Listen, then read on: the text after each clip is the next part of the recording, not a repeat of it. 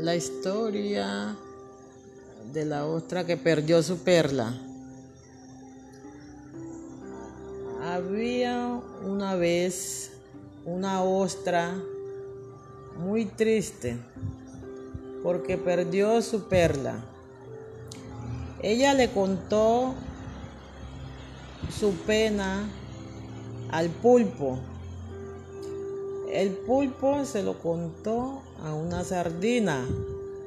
La sardina se lo contó a un cangrejo. Y el cangrejo se lo contó a un ratón que andaba merodeando por la playa.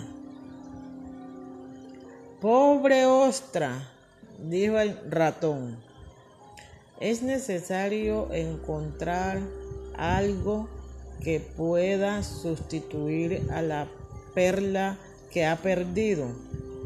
El cangrejo agregó, tiene que ser algo blanco, pequeño, duro y brillante.